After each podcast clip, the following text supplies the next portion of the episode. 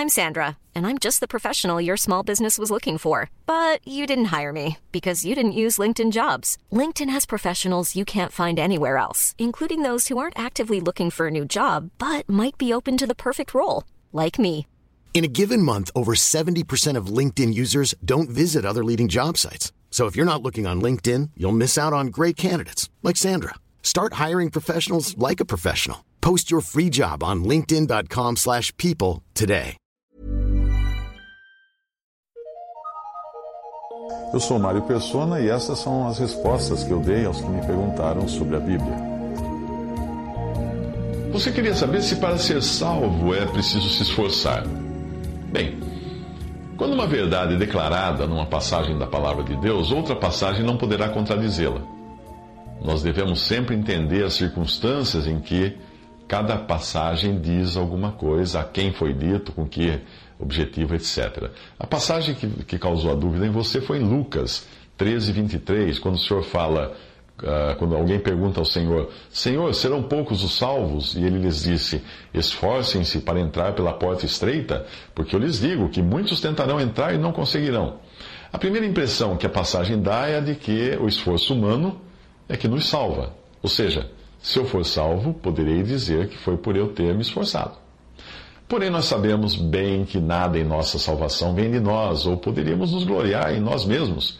O catolicismo romano e boa parte do protestantismo acredita na salvação por obras, ainda que os protestantes preguem a salvação pela fé. É que, principalmente, o ramo pentecostal do protestantismo acredita que nós somos salvos pela fé, mas só podemos nos manter salvos pelas obras, obediência, perseverança, etc. A passagem a seguir mostra claramente que a salvação é pela graça, pela fé. Não depende de nós, é presente de Deus, não depende de obras, para ninguém poder se gloriar de que foi salvo por seus próprios esforços. E também a passagem diz que os salvos são nova criação em Cristo para viver e praticar boas obras que nem são suas, mas de Deus que as preparou para nós as praticarmos. Presta, presta atenção em Efésios 2,8. Porque pela graça sois salvos, por meio da fé. E isto não vem de vós, é dom de Deus. Não vem das obras, para que ninguém se glorie.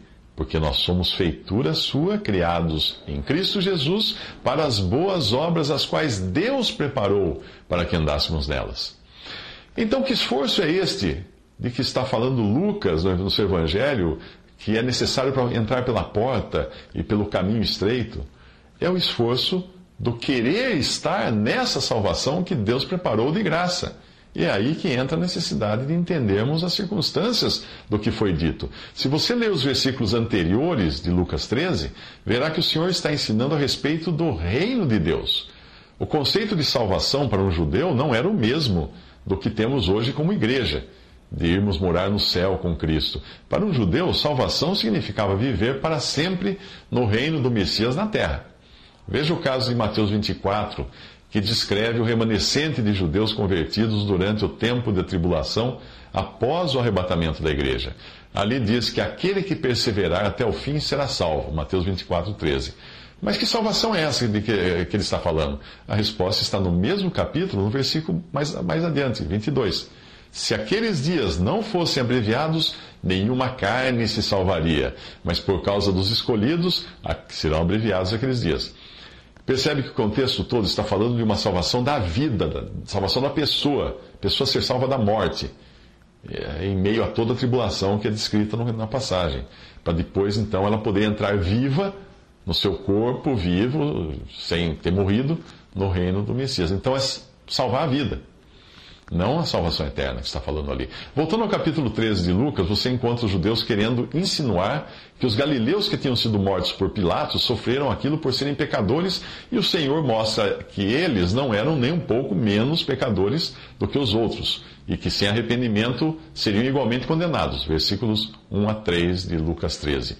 Depois ele fala a mesma coisa referindo-se a outros que morreram na queda de uma torre, nos versículos 4 e 5. Em seguida, ele fala de Israel representado pela figueira, que há três anos não dava fruto, para o dono da terra. Para evitar cortá-la de imediato, o dono da terra ordena que ela fique mais um ano, para ver se produz fruto. O capítulo segue falando de Israel, agora representado pela mulher, encurvada a 18 anos.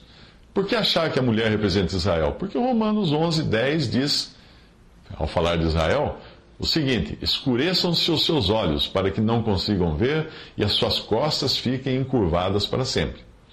A passagem segue com a indignação dos judeus por Jesus ter curado no sábado, e depois vem as comparações que ele faz com o reino de Deus.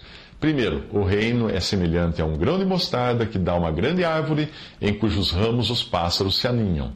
Em Mateus 13, nós aprendemos que esses pássaros são os mesmos agentes de Satanás que roubaram as sementes que o semeador roubou, uh, semeou à beira do caminho, que caíram à beira, à beira do caminho.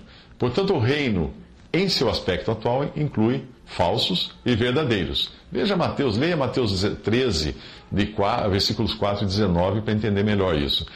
Depois, na continuação, o reino é comparado à mulher, que é uma pessoa que não poderia ensinar. 1 Timóteo 2,12. E essa mulher introduz fermento, que é figura de má doutrina, como o Senhor explica em Mateus 16, 12, ela introduz fermento na massa que acaba crescendo artificialmente além do, do normal. E na sequência, no seu caminho para Jerusalém, uh, alguém pergunta ao Senhor se serão poucos os que se salvarão. E o Senhor não responde a pergunta dele, mas fala a consciência dele. Eu creio que o Senhor não diz serão poucos ou serão muitos porque não era importante aquela pessoa saber, já que é uma pergunta que só serve para a curiosidade. E o Senhor não responde à curiosidade humana. Que vantagem tal pessoa teria em saber se são poucos ou muitos?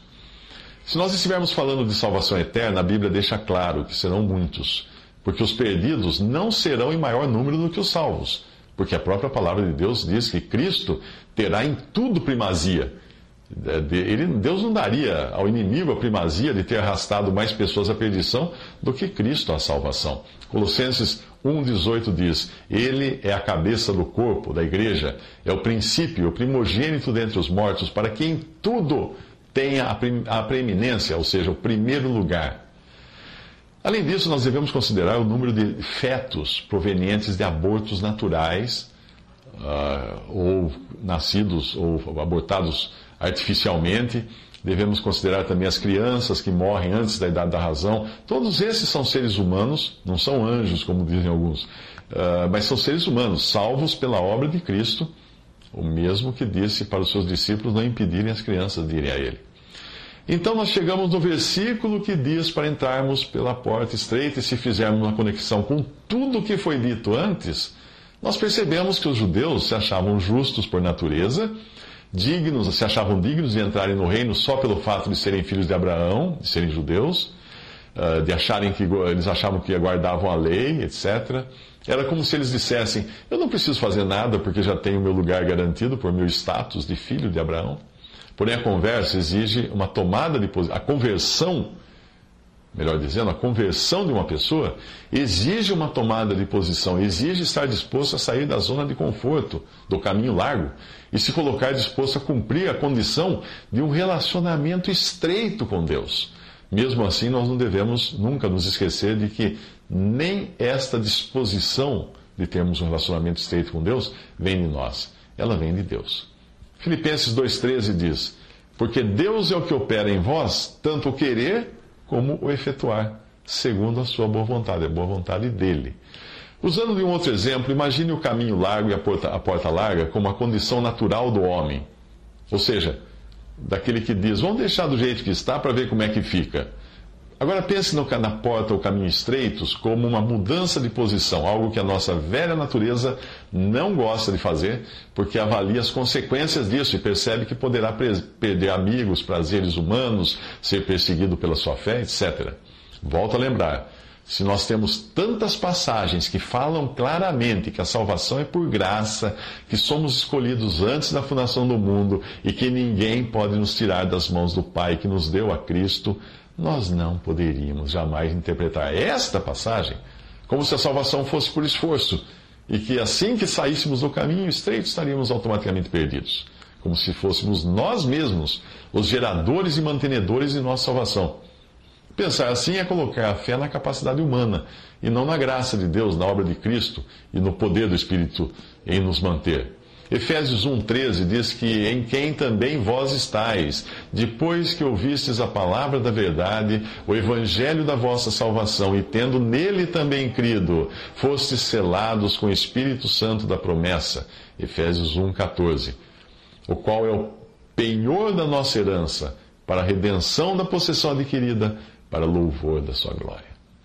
1 Pedro 5,10 diz que o Deus de toda graça, que, a, que em Cristo Jesus vos chamou à sua eterna glória, depois de haver despadecido um pouco, Ele mesmo vos aperfeiçoará, confirmará, fortificará e fortalecerá. Ouviu isso? Ele, Ele mesmo fará tudo isso. Mais um pensamento. Se você me perguntar por que a porta e o caminho são estreitos, eu poderia também responder que é só é, que é por existir só uma porta e só um caminho: Jesus. O acesso a qualquer lugar que só tenha uma porta pode muito bem ser chamado de estreito e considerar a necessidade de esforço para passar por ali, já que a alternativa, ou qualquer outra porta, ou qualquer outro caminho, não serviria para bem algum.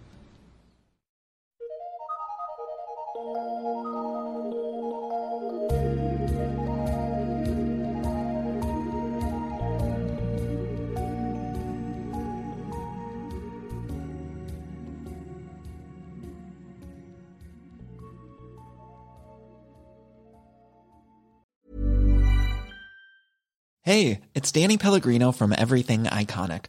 Ready to upgrade your style game without blowing your budget? Check out Quince. They've got all the good stuff shirts and polos, activewear, and fine leather goods, all at 50 to 80% less than other high end brands. And the best part? They're all about safe, ethical, and responsible manufacturing. Get that luxury vibe without the luxury price tag. Hit up quince.com slash upgrade for free shipping and 365 day returns on your next order. That's quince.com slash upgrade.